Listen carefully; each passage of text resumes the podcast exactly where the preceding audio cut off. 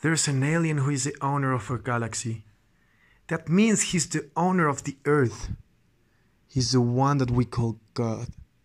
He's the one who created us as an experiment and the one who's gonna exterminate us one day.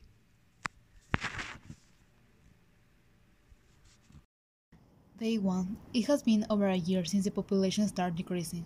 Everything started with a sickness caused by the global warming. They call it La Llamarada.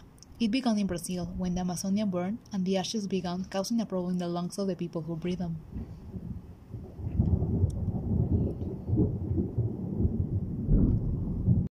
Day 78.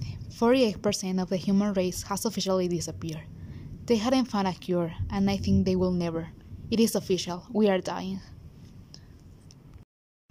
Day 92. 97 of the human race has died. There aren't land animals anymore. The only ones alive are the marine ones. We can eat them. They are toxic to us now. Day 101. Now there is no one left. I don't know if in another place of the planet there are any survivors, but for now, I'm the only one alive. That was the moment when I knew I have to do something.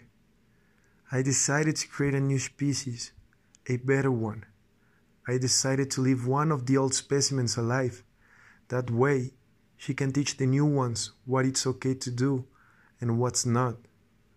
So they would know what they could expect if they defied me, if they thought that they could outsmart myself, the God, the owner of the galaxy. I opened my eyes, trying to figure out where I was. This was new for me. I don't know my name. I don't know who I am. And I don't know what I'm supposed to do in this world. I saw someone like me. She was also confused when she saw me. But after a few seconds, she came to me and told me something that freaked me out a little. So, you are the new us.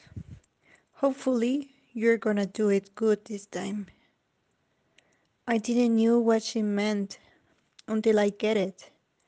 The future of this planet depends of what I do now, of what we do now. Hopefully, I'll die when I get older, and not when he decides it. We'll see.